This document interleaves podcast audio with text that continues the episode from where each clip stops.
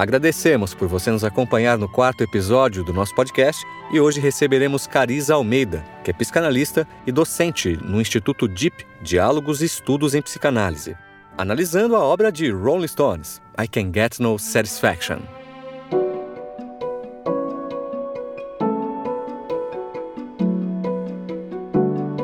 Acorde.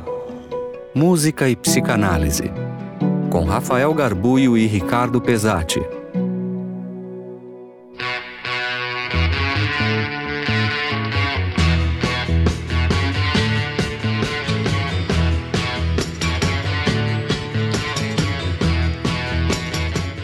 Seja bem-vinda, Cariza. Muito feliz de você estar aqui conosco para gravar esse episódio aqui do projeto Acorde, Música e Psicanálise. Ah, o prazer Falando é da meu. música dos. Né, vai ser muito legal falar de Rolling Stones. I Can Get No Satisfaction. Vamos lá? Vamos, vamos falar dessa música interessante. É, primeiro, obrigada pelo convite. É muito bom estar aqui falando de música e falando de psicanálise. É sempre é muito bom, encantador juntar essas duas coisas. A ideia de vocês foi hum, sensacional. É, então, vocês me convidaram, eu acabei e é, gentilmente me deixaram à vontade para eu escolher a música. E desde o primeiro contato, a única música que me vinha era esta. Ah, não sei porquê, ou quem sabe hoje a gente vai entender porquê. Essa música me parecia muito propícia para a gente falar de psicanálise. Se vocês pensarem, né? Então, depois que eu topei, fui um pouquinho atrás do que é que, como é que foi criar essa música e logo de chegada descobri que a melodia quem fez foi o Keith Richards e ele bolou essa melodia dormindo. Então diz a lenda, ele conta que ele de repente acordou no meio de um so acordou no meio de um sonho, ele grava a melodia, volta a dormir, no dia seguinte ele acorda e ele não lembra de ter gravado, mas ele sabe que foi ele e inclusive nessa gravação que ele fez, ele termina de gravar a melodia e já continua a a, a dormir e roncar. Então, pra gente, né? De manhã tinha 50 minutos de ronco e no comecinho um riff.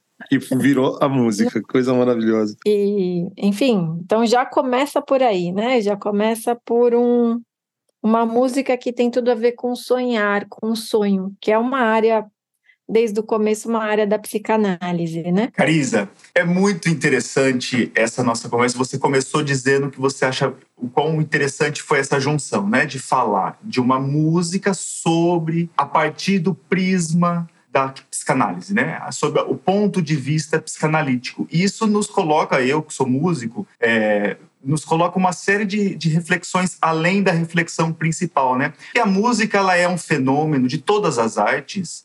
Ela é a arte mais abstrata que existe. Ela é a arte mais efêmera. Ela é aquela arte que você não apreende ela nunca. Sim, nós temos as gravações, mas não se apreende no momento, né? É um tipo de expressão, é um tipo de comunicação que vai de uma forma muito rápida, acessa, tanto que se diz música é perfume, né? Essa ligação que os poetas já tanto fizeram é muito interessante, porque assim como um cheiro, você escuta a música e em um milésimo de segundo ela te leva para lugares que você nem imagina e, e tá lá, tá lá, né? Tá, tá guardadinho, tem uma gavetinha dentro da gente e só aquela música conseguiu de uma forma tão rápida. É, e o que mais me chama a atenção, quem propôs essa música para nós foi você, né? O que é interessantíssimo já pensar. Você poderia ter proposto qualquer obra musical e você propôs essa, que é genial, interessante, enfim. Só isso já, já, nos, já nos traz uma riqueza de, de reflexão, de aprofundamento. Mas o, o, que também me chama muita atenção e me deixa muito animado com esse tipo de conversa é que só a partir do momento em que você nos propôs essa música, que eu comecei, opa, deixa eu lembrar como é que é ela, deixa eu também fazer. As... A gente vai penetrando na música mais e mais, né? A gente vai entendendo. Se a gente ficasse, se todo dia nós voltássemos aqui e conversássemos mais um pouquinho sobre essa obra, ela mudaria, né? Ela deixaria de ser essa e se tornaria outra, depois outra, depois outra. Algo mais psicanalítico do que isso não tem, né? Pois é, olha que interessante o que você está dizendo, né? Assim como, por exemplo, um sonho, quando a gente conta de novo, vem outras associações, né? Você vai contando. A música você, a, primeira, a primeira vez que você pegou, depois que a gente combinou que ia ser esta música, de repente te tocou numa parte, agora vem outros, outras associações, outras lembranças, outras, de repente, outras emoções, outras ideias. E aí a gente está no terreno da psicanálise, né? Em que as coisas se ramificam, uma mesma coisa pode uh, tocar a gente em tantos pontos, dependendo do momento que a gente está, da semana, do momento de vida, o que aconteceu no dia da gente, uh, nunca vai ser exatamente igual. Né? Provavelmente o que eu pensei há duas semanas atrás com relação a essa música vai ser um pouco diferente do que vai acabar saindo dessa nossa conversa hoje, né? E vocês também. E aí, o que você está falando me, me ocorreu uma outra coisa que eu pensei. Se a gente pegar esta música, bom, primeiro é a música que, segundo Mick Jagger, levou uma, a, o Rolling Stones a sair de uma banda pequena regional para uma banda que explodiu no mundo. É a música que fez com que eles virassem esse, essa banda monstruosa que eles são, né? Geniais. Mas é uma música simples, não é, Rafael? Não é, Ricardo? Uma música que tem duas frases. Se contar para qualquer um, todo mundo vai falar: I can get no satisfaction, but I try.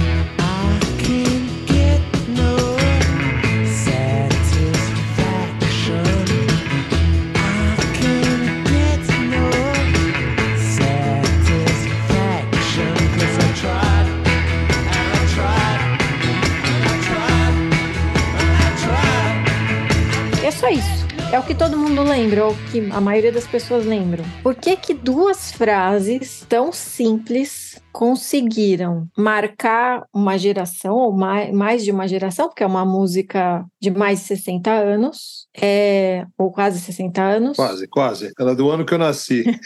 65. é, então, um pouquinho menos. Por que, que uma música que tem duas frases ficou na cabeça de tanta gente, eh, né? Fui atrás, é uma eleita, acho que música número 31 mais importante da história da música. 31 primeira? Por que, que uma música que só tem duas frases ficou tanto na cabeça de tanta gente? Vendeu tanto disco? E aí volto para essa sua fala, Rafael, de agora a pouco, de que de repente ela toca em aspectos que a gente não se dá conta. Assim, né, a arte, ela é capaz de acessar camadas nossas que a gente não não conscientemente não se dá conta, mas que é essa via é tão poderosa que faz com que a gente fique com aquela música, que a gente fique com aquela ideia. Então, qual será a ideia desta música? Por que será que ela que ela pega tanto? Carisa, quando a gente fala de Satisfaction, a gente está falando de um clássico, uma música dos anos 60, né, mais precisamente de 1965. Quando eles gravaram, eles estavam. É, gravaram, não, né? Quando ele compôs, diz a lenda que ele tá, estava na Flórida, né, num hotel na Flórida, e, e teve essa ideia. No momento pré-68, movimento do, da Revolução, do, né, dos jovens, todo aquele movimento do, das manifestações na França, na Europa toda, nos Estados Unidos,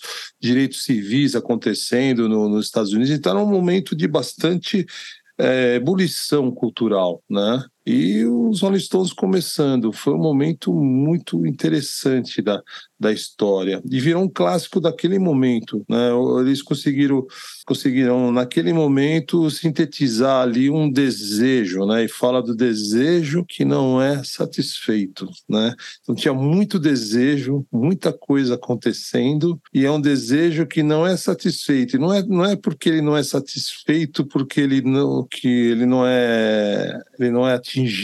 É, ele é exatamente atingido mas ao atingir já não é mais aquilo, né? Do I try, I try, I try, I try. É, isso marcou muito de lá para cá, né? A gente vê isso acontecendo de uma forma cada vez mais rápida, desse desejo que quando a gente chega lá não é mais o que a gente queria.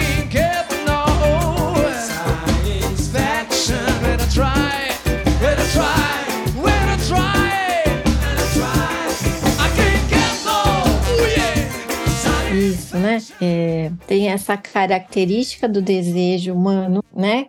Exatamente o que você está dizendo. Quando mais a gente vai se aproximando, vai tornando realidade, pula para outro. Mas eu acho que esta é uma camada super importante da música, e eu acho que tem uma outra camada mais basal, que é, é eu acho que é uma marca do humano essa insatisfação. De, é uma marca do ser humano. E é uma dor, é uma ferida. Então, ao mesmo tempo que a, todos carregam essa ferida, todo mundo individualmente está tentando resolver essa ferida de algum jeito. Seja, ah, vai ver que se eu comprar aquele carro, aí sim a minha vida. Ou se eu ganhar na loteria, essa, essa a gente escuta muito, né? Se eu ganhar na loteria, aí sim a minha vida vai ser satisfaction total ou se eu conseguir namorar com aquela menina, ou se eu conseguir ter aquele peso X, é, aí sim. Então, eu acho que tem a característica do desejo humano, como você apontou super bem, que a gente vai se aproximando e isso pula.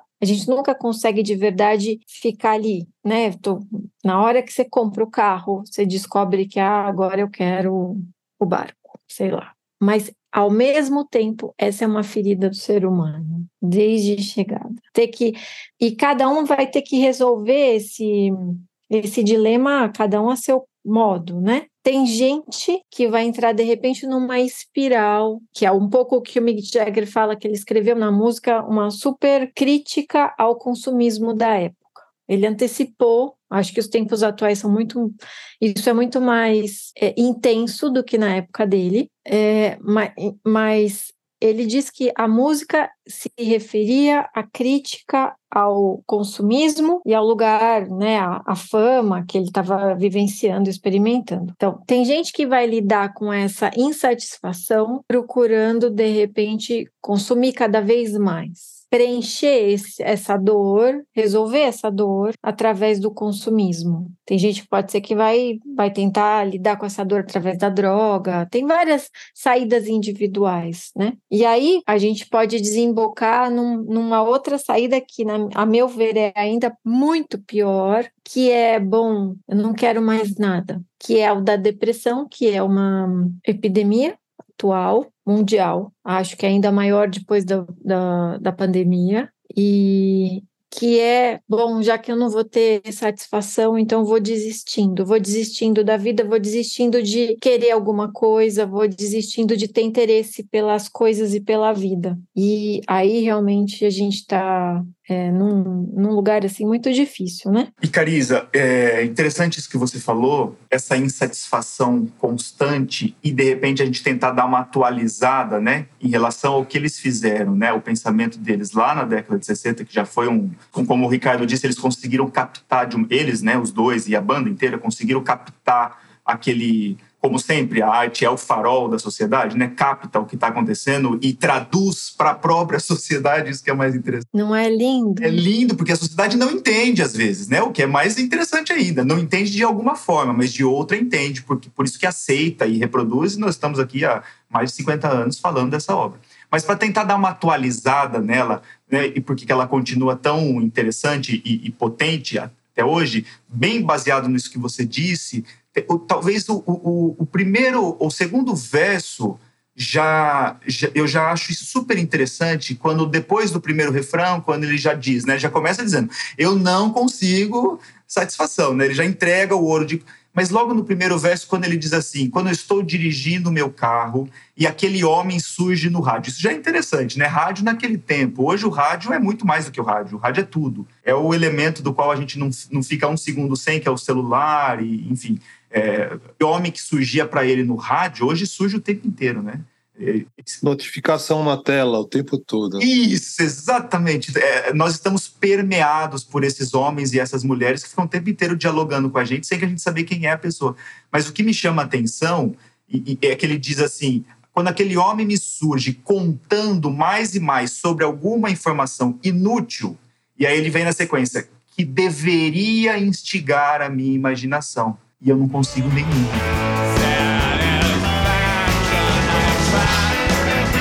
também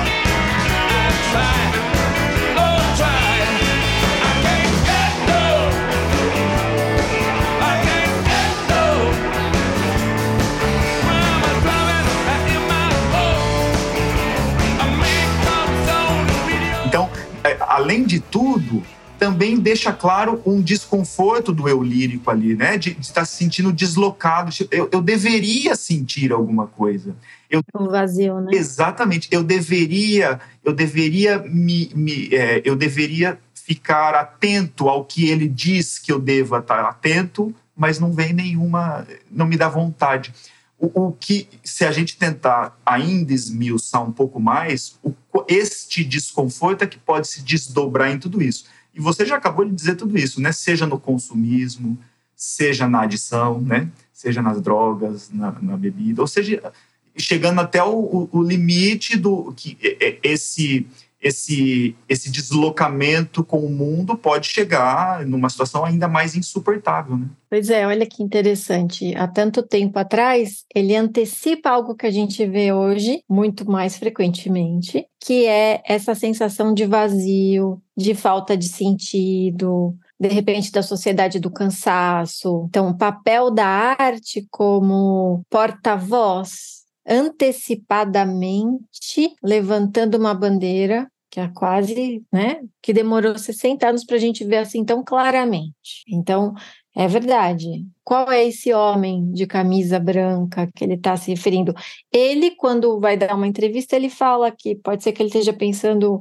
Não sei se vocês lembram, quem é um pouquinho mais velho deve lembrar daquelas propagandas de cigarro do homem do Malboro. Ele, ele, quando dá entrevista ao Mick Jagger, ele diz que ele está fazendo referência àquelas propagandas do Malboro que eram épicas, né? Hoje, né, cada vez mais tenta se ler de várias formas a cada obra de arte. Né? Ao mesmo tempo, quando ele fala de uma camisa branca, ele estava em meio à movimentação dos direitos civis americanos, né? Uhum. Então tinha também, se você trocar a camisa uma shirt for skin pela minha pele branca, muda uhum. a ah. música completamente, como o cálice do Chico Buarque, substantivo cálice, de cálice é. para verbo, né? Então tem coisas que aparecem na música também que quando a gente olha de longe são maravilhosas, né? Essa música tem várias leituras.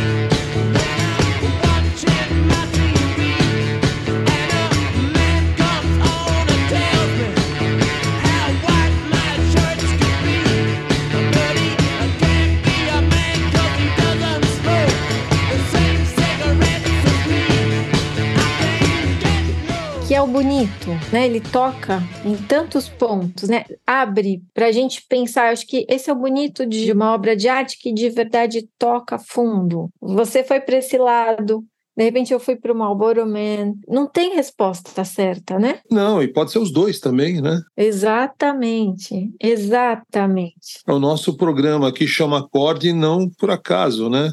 Tanto pode ser um acorde musical como um verbo acordar, né? Os dois existem. E o terceiro ainda de acorde de entrar em acordo. São três sentidos para uma palavra só. Né? E, e, isso é arte. Né? A gente vai trabalhando com, as, com, com o que a gente recebe e vai tendo uma leitura do que a gente vai recebendo da vida. Né? Isso é muito bonito. Essa é a potência, né? Da arte. Essa potência. Mas já que o Ricardo citou acorde, e tem a conotação musical. eu não aguento, é o meu vamos lá, fazer vamos isso. Lá, eu vou fazer, vamos. se vocês me permitem. Por favor. Olha que interessante. Claro. Eu olhando essa música, o que, que tem de mais? Ela é inteira conhecida, mas o que mais chama a atenção, o que mais fica na memória de todos, é esse teminha, é o teminha principal, né? Que é o que a gente chama de riff. É a coisa mais simples do mundo. São simplesmente três notinhas.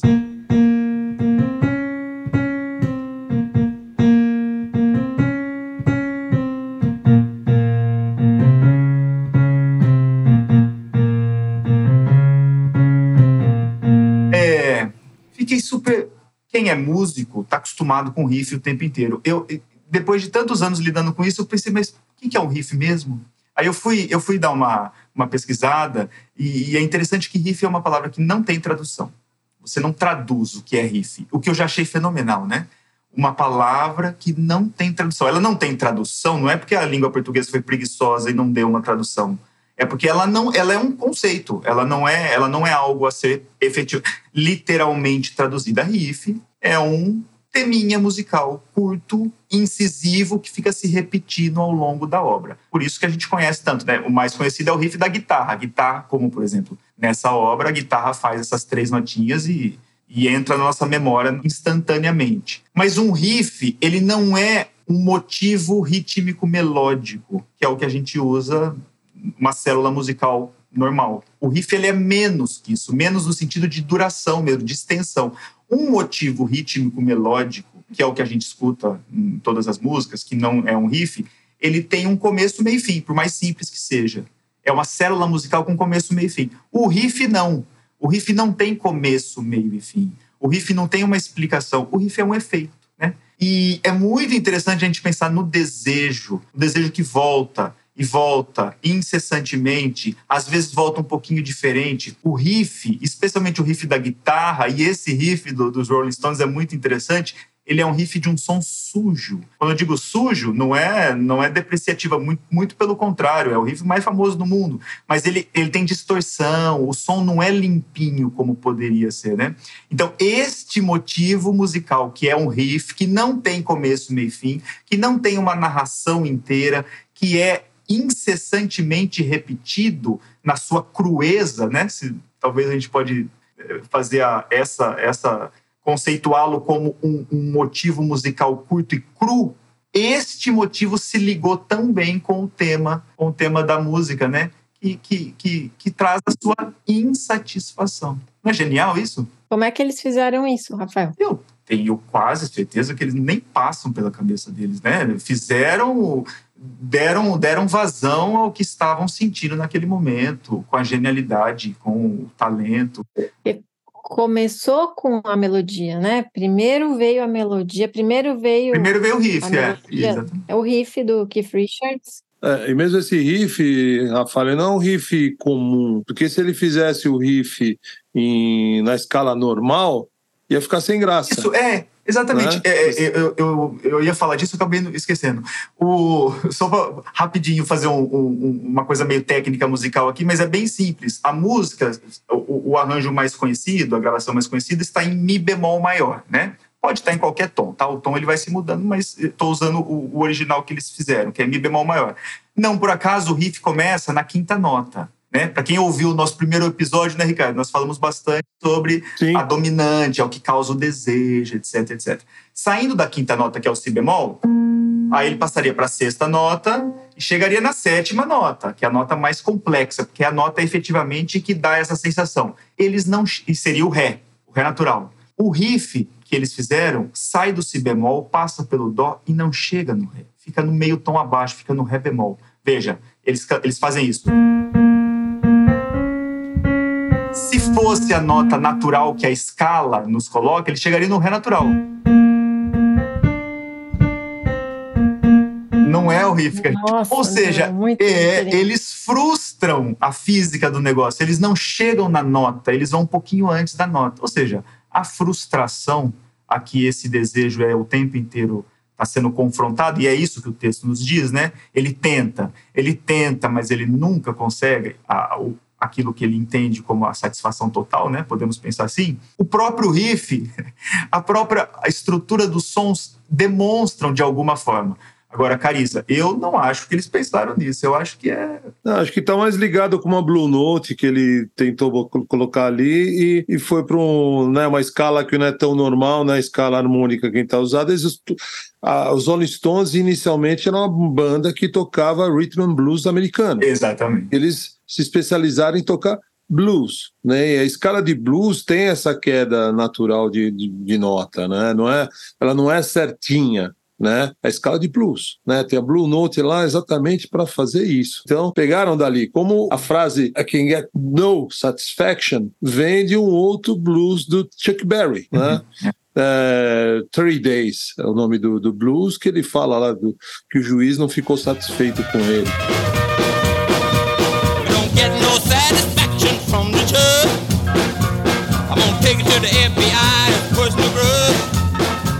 E não é uma colocação normal, né? O correto é você falar unsatisfaction, né? É, está insatisfeito e não você falar eu estou não satisfeito. Não satisfeito não é uma, uma colocação normal, assim como essa nota de blues também não é normal, né? E ela ficou, só que é isso que é arte, né? Isso que é maravilhoso. Você faz uma coisa que teoricamente não é o, o mais o mais lógico, né? Não é mais quadradinho, bonitinho e fica maravilhoso, né? É um Van Gogh pintando, aquilo, Van Gogh pintando, é o Van Gogh pintando. Fala, Carisa. Eu estava aqui pensando, vocês já perceberam que o que a gente lembra dessa música é I Can't Get No Satisfaction, só que o nome da música é Satisfaction, não é I Can't Get No Satisfaction. O nome é Satisfaction. Então, daí ele já faz uma brincadeira com a gente, e eu acho que com todos nós, esse jogo de forças entre eu não consigo, mas eu quero. Eu não consigo, mas eu não abandono a minha tentativa de, ter, de conseguir ter essa satisfaction. Então, faz parte dessa nossa vivência humana. Eu não tenho essa satisfação que eu queria, mas eu vou levantar, vou trabalhar, ou vou sonhar com aquele carro. Quando eu tiver aquele carro, quem sabe eu vou ter. É...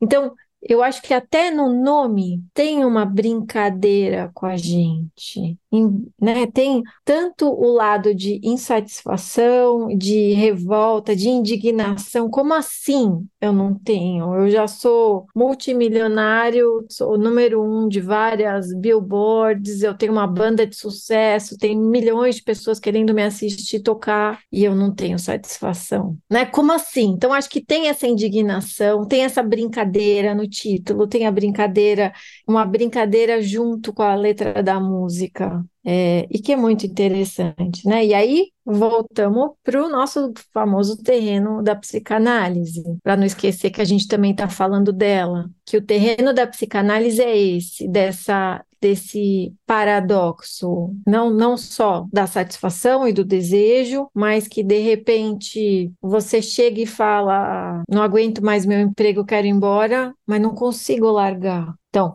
o que fazer? O que fazer é, com o meu lado racional, consciente, que diz eu quero ir embora desse emprego e alguma coisa que me segura, ou que eu quero ir embora dessa relação e tem alguma coisa que me segura, eu não consigo. Quando eu chego perto de ir embora, eu não dou conta. Aí a gente está no terreno de novo da psicanálise, né? Dessas coisas que são, que parecem paradoxais. É Satisfaction, o nome da música é Satisfaction, e a letra inteira é I Can Get No Satisfaction. E Carisa, tem mais duas coisas, baseado no que você estava falando, me, me ocorreu, né? É, que me chamam muita atenção nesse texto. O primeiro, e muito pensei nisso a partir desse comentário que você fez sobre o título, que já faz essa essa, essa pegadinha com a gente, né? É, ele não consegue, mas o título é satisfação. Então já tem uma, uma questão aí. E tem outra coisa que vai meio a reboque disso que também me chama atenção, é que apesar de tudo, eu tento, eu tento, é isso que o texto diz, né? Em nenhum momento ele dá pistas de que essa tentativa arrefece, porque às vezes a pessoa poderia cansar, né? Se não consegue nunca, e ele deixa claro o tempo inteiro que é nunca, mas não perde, não arrefece, ele tenta e continua tentando. E a música a música nos demonstra isso, porque a música ela é circular, ela vai se repetindo. Ou seja, esse, esse tentar eterno, né? Eu não desisto. É, a música, de certa forma, deixa claro pela organização dos sons. E tem uma outra, mas tem uma outra coisa que, que, que eu já queria te ouvir, ver o que, que você pensa disso. É, como que que está muito no campo da psicanálise, que é o quanto que esse desejo ele vem muito travestido, né? É difícil encontrar ele, é, é difícil entender. Se eu pegasse a partitura aqui, eu não vou fazer isso porque a gente não precisa. Mas a gente escuta a linha principal, mas tem outras coisas atrás. Tem a linha do baixo, que é tão genial quanto o riff, quanto o riff, e, e, e, é tão característica quanto faz um diálogo e a gente quase não escuta a linha do baixo, né? Só escuta se tira. Se pega uma gravação e não põe o baixo tocando junto com o riff, você vai falar, opa, alguma coisa está faltando aqui. Mas tem um elemento ali.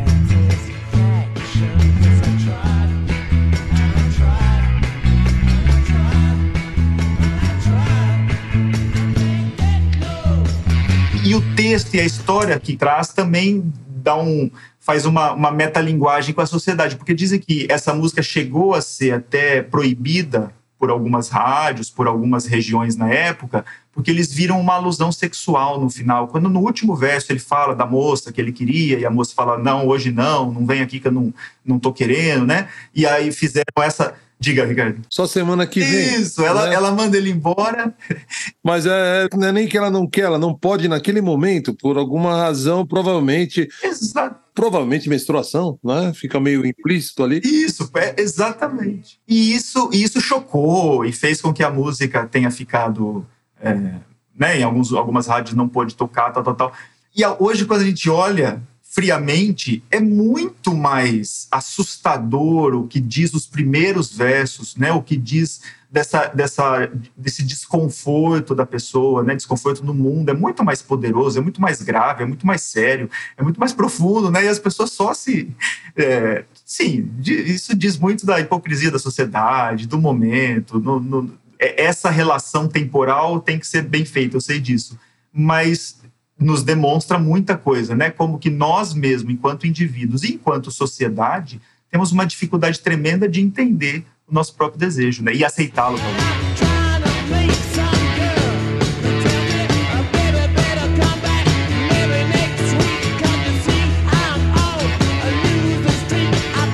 Pegando uma carona, Rafa, é que assim, desagrada, porque tá tocando em algo que tem em você, porque é o desejo que é a satisfação que não é atingida. Aí eu não gosto disso, né? Me gerou uma certa dor. Aí o que, que eu posso usar como argumento para desclassificar e tirar isso do ar e não querer? Ah, ele falou do garoto, né? É muito isso também, né? Tive muito na sociedade isso acontece. Algo não me agrada, eu vou lá e arrumo um defeito e desclassifico como um todo, né? Quanto isso não acontece diariamente? É verdade, né? É verdade, Ricardo e Rafael ah, às vezes a dor que eu não consigo lidar dentro de mim, né? Eu preciso fazer calar na sociedade. Aquilo que eu não consigo dar conta. Isso realmente a gente vê, enfim, é muito frequente. As coisas que eu não consigo dar conta, que eu não consigo pensar, que eu não consigo tolerar dentro de mim, tem gente que, que, corajosamente vai atrás e vai ver e vai de repente pedir ajuda, né, para alguém para fazer esse caminho, quando não está conseguindo fazer sozinho, que é muito comum. Mas tem gente que tem como saída, ao invés de olhar para esse desejo insatisfeito, ao invés de é, escutar e ver o que vai fazer com isso, pelo menos se dá conta, prefere fazer calar tudo de algum jeito, né? Então baixa censura, é, não quero nem entrar em contato com esse assunto, viram os tabus familiares, viram aqueles fantasmas que ninguém, ninguém pode nem falar, nem tratar, porque disso não se fala. E a gente vê que essa saída, embora seja relativamente comum, é uma saída muito falha, não dá certo, né? Que sempre estoura, mais para frente estoura esse tipo de saída, né? A própria censura desta música. Eles censuraram tanto, não deu certo, né? Ela está mais viva do que nunca, né? Tem uma, é, né, de novo, para falar com vocês, eu fui atrás de né, tentar entender por que, que será que essa música estava falando tanto comigo nesse momento. Não é minha música favorita, nem de longe, mas quando vocês me convidaram, eu só conseguia pensar, é esta música que eu quero falar. E aí, essas, as trilhas do inconsciente, que são interessantes, pelo menos na minha opinião. Aí eu fui descobrir que, então, essa música foi censurada, mas não deu ninguém, eles não conseguiram segurar. É a única música que eles tocaram em todos os shows. Todos, né? Então, aquilo que a gente não quer vê dentro da gente, que a gente tenta censurar dentro da gente. Não funciona. Não vai embora, né? Acho que é isso que você também estava falando, né? Esse varrer para baixo do tapete, a gente sabe que não funciona, né? Muitas vezes se amplifica, você só está deixando ali guardado e vai crescendo, vai crescendo. A hora que vem, vem algo arrebatador, né? Para a sociedade. Então, é, maturidade é isso, a gente poder olhar para as nossas dores, entender a causa delas e lidar com elas. não fugir delas, não é, escondê-las, não negá-las, né? A negação, a gente no, no, episódio passado a gente falou muito de negação, né? Foi o meu guri. Negar é uma coisa tão assim, é o mais básico, isso é de criança, né? Você pega a criancinha ali com a boca toda suja de chocolate, e fala: "Ah, você comeu chocolate?" Ela é: "Não, não comi chocolate". Isso é muito infantil né? Você olhar para algo que está acontecendo e você simplesmente negar que aquilo está acontecendo. E infelizmente muitas vezes nós fazemos isso, né? Muito todos nós, né? Sei lá, não estou muito feliz com o meu saldo bancário, eu falo não, hoje eu não quero nem olhar meu extrato, só vou olhar na semana que vem que vai entrar o dinheiro, quero nem ver como está hoje. Ah, mas pô, tá lá, não, não vai mudar, mas ah, não quero ter contato com isso. E aí sai e gasta o que não tem, né? E e o rombo vai ficar maior. Uma coisa que chama atenção, a gente estava falando agora, a Carisa falou muito bem falado sobre a censura, né? Sobre como que, e o Ricardo completou, como que isso volta, que nem não é, é falho, é um sistema que, que acaba, explode, vaza de algum lado, etc. E, mas essa música me chama mais atenção para o outro lado mesmo, que é a bendita da insatisfação, né? E esse vazio, o vazio que para eles já, lógico, já era, já os chamava atenção, foi daí que veio a ideia e que hoje é muito mais, né? A gente percebe muito mais isso na, nos diálogos, nas clínicas, etc. Esse vazio dolorido de uma satisfação que, por mais que se tente, não consiga. Mas eu acho interessante a gente pensar que nós estamos falando de uma música e que não deixa de ser uma forma de tentar preencher esse vazio, né? Se, até o fato dessa música ter embalado tantas juventudes, quantos, é, eu fico imaginando, né? Quantos jovens que se extravasaram de alguma forma evidentemente que não só por essa música, mas por ele conceito do rock and roll, da contracultura, é, de tentar de alguma forma ir um pouco contra a maré normal que se esperava deles, o quanto que isso ajuda, né, de uma forma para não sei se preencher, mas pelo menos para entender esse vazio, jogar um pouquinho de, de luz lá dentro e, e, se apaziguar, né, com essa sensação tão, tão presente e tão dolorida. Sim, e me ocorreu uma outra coisa hoje vindo para cá. Eu acho que dialoga com uma fantasia que muita gente tem, que eu posso até estar tá insatisfeita, mas o meu vizinho que está com aquele carro novo ou com aquele com aquela namorada sensacional, seja lá o que for, ele está satisfeito. Então, eu acho que tem esses dois lados, né? Tem o vazio, a dificuldade de lidar com a insatisfação e muitas vezes também tem uma fantasia de que tem alguém que tem toda esta satisfação e está se divertindo pra caramba e só eu que estou de fora. Então, essa sua fala é, é interessante, muito interessante, porque conversa com isso, né? Quando eu estou cantando esta música e todo mundo ao meu redor está no mesmo show, cantando na mesma, a mesma música, a gente está é, com, comungando da mesma dor. Então, de repente, não sou só eu que tenho essa insatisfação, meu, o meu vizinho também, e o outro também. Uhum. Assim, se só sou eu que tenho esta dor, é quase insuportável. Mas quando eu me dou conta que tem, sei lá, não sei quantas mil pessoas do meu lado cantando esta mesma, esse mesmo hino, de repente fica mais suave e quem sabe ameniza. É, por isso essa música também tem esse apelo tão grande, sabe? Conversa, né? Tira esse caráter de que sou só eu que não tenho satisfação, e aí vira uma marca do humano. Todo mundo tem que lidar. E, a, e aí a simplicidade musical dela colabora com isso que você está dizendo, né? Porque ela realmente é uma música muito simples e, e ela todo mundo se junta nesse coro rapidamente. E aí todo mundo junto cantando esquece que a grama do vizinho é sempre mais bonitinha, né? Isso, exatamente. Essa ideia de que a grama do vizinho é sensacional é muito doída, né? Quando todo, né? Aí quando todo mundo tem uma grama que tem uns furos, um, umas partes mais fáceis. Tal da comparação, né? Aguenta-se melhor. É, você tem negação, comparação, acomodação, né? Idealização, é o básico, né? Então, foi para comparação, você está comparando. Aí você comparou com outro e, é, e é, é cruel porque onde que existe a nossa, onde funciona melhor a nossa interação? Quando você se coloca no mesmo nível, quando você conecta com o outro, né? Quando né? Você coloca lá libido no objeto lá e tá olhando aquela coisa bem básica, né? Então, você tá no mesmo nível, a comunicação, tudo ocorre bem.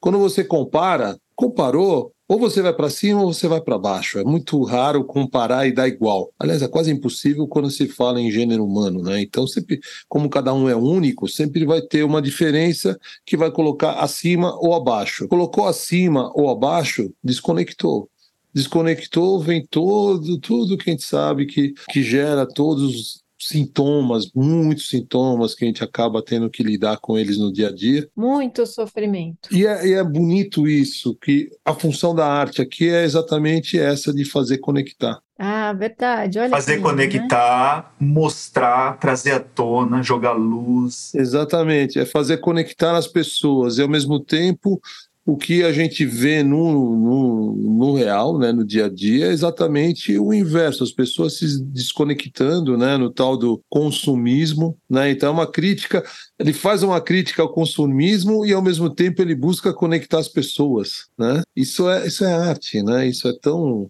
tão rico. Por isso, por isso é um clássico, né? Por isso que isso foi feito há 58 anos e tá lá e tá fazendo, tá... como um Shakespeare escreveu uma peça e toca no ser humano, né? Do, do, do, do, ser humano feito de sonhos, né? A matéria-prima do ser humano é o sonho. Então ele traz aquilo lá e fica num Hamlet, ou você pegar uma Odisseia, né? 500 antes de Cristo tá atual. O pessoal escuta, tem filme, vira e mexe aparece lá, né? Aparece o Ulisses lá, outro dia, pouco tempo atrás, o Brad Pitt todo bonitão lá, fazendo aquilo. É, cara, é Odisseia. É parte da Odisseia fazendo aquilo, né? Na Guerra de Troia. Né? E é atual, é o conteúdo humano. É o e conteúdo aí, humano, né? E a gente comprova a frase de que a arte existe porque a vida não basta. Exatamente, a arte existe porque a vida não basta. Ou seria insuportável sem ela. Eu tenho para mim, já li a respeito, a arte, a música, ela veio antes da fala, né? Provavelmente o homem começou a imitar sons e, virou música, né? É muito bonito você ver em escavações, você acha lá escavações de quase 40 mil anos, início do, do, do gênero humano, flautas de ossos, né? Você olha aquilo ali, era um instrumento musical, né? Imagina que música que um ser humano fazia 40 mil anos já tinha. Então faz parte do nosso, do nosso ser, né? E isso já liga lá no, no sistema básico, límbico, não é no, no racional. Né? E, e não é no, no córtex lá na parte cinzenta, é na parte lá do, do, do sistema né, reptiliano, lá no começo, mais primitivo. Mais primitivo, né? E aí a gente cai de novo na psicanálise, né? Que é o nosso terreno. Exatamente. Exatamente. E é exatamente a função do que a gente faz aqui nesse podcast, falar de música. Tudo a ver, né? Psicanálise que elas são muito ligadas. E, e...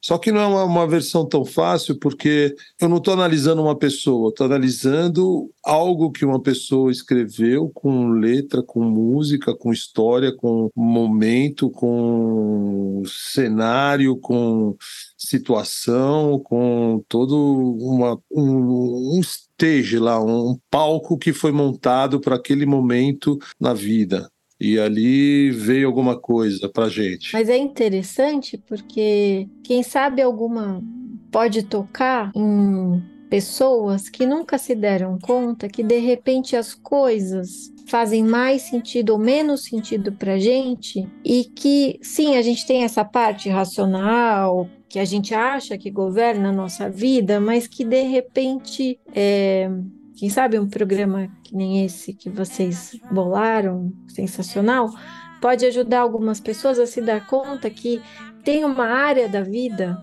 que elas não conhecem, mas que está muito viva, está muito pulsante e que impacta e influencia as coisas que elas fazem, que elas gostam, sem elas se darem conta, né? Que de repente essa música que é, pode ficar chiclete na cabeça de um e que a pessoa fala, ah, legal, gosto da melodia, sei lá. É verdade, a melodia é super interessante, mas pode estar tá tocando num aspecto inconsciente que a pessoa nem se dá conta que ela, né? Lógico, ela não se dá conta e que mas que é um aspecto importante da vida delas, né? Isso, abre Aciona uma, uma gavetinha abre ali. Abre uma gavetinha interessante, né? Que, que pode ser uma gaveta muito rica de se explorar, de, de conhecer, no mínimo. Uhum. Satisfaction.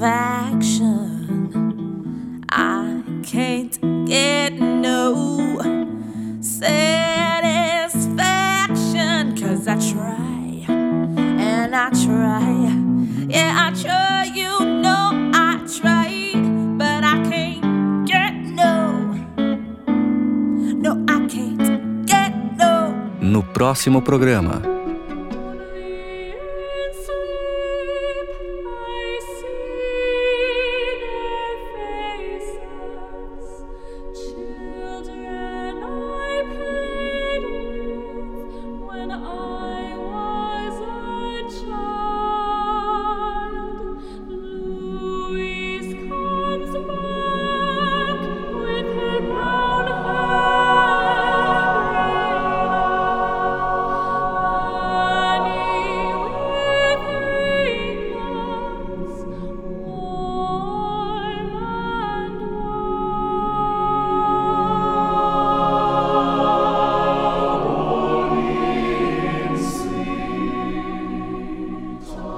Estou, inclusive, aqui com vocês tentando colocar em palavra algo que é indizível. É o que é, com E maiúsculo, né? Que é esse sentir que é imaginar que no final do dia né, nós temos essa dimensão, que é uma dimensão sonhante, que é uma dimensão que busca um encontro, que nós somos seres que já nascemos, dependendo lá, eu estou citando aqui a psicanálise para a gente pensar, mas assim, você vê, né, o músico está falando antes, né, aliás, né, o Freud falava isso, acho que a poesia, né, de certa forma ela vem antes, ela vai falar do que a gente fala na psicanálise, as artes em geral, né, vocês que lidam com arte direto, é, vocês estão o tempo todo contando do que a gente vai experimentando no dia a dia, né? E que é, é, só depois que a gente processa, fazendo a nossa análise ou não, que a gente vai se dar conta. Lembrando você que na descrição desse episódio tem uma playlist com as músicas que usamos. E se você chegou até aqui, provavelmente gostou do nosso podcast. Então lembre-se de nos avaliar, seguir nas redes sociais e compartilhar com seus amigos. Acorde. Música e psicanálise com Rafael Garbuio e Ricardo Pesati. Produção de áudio Vinhetando.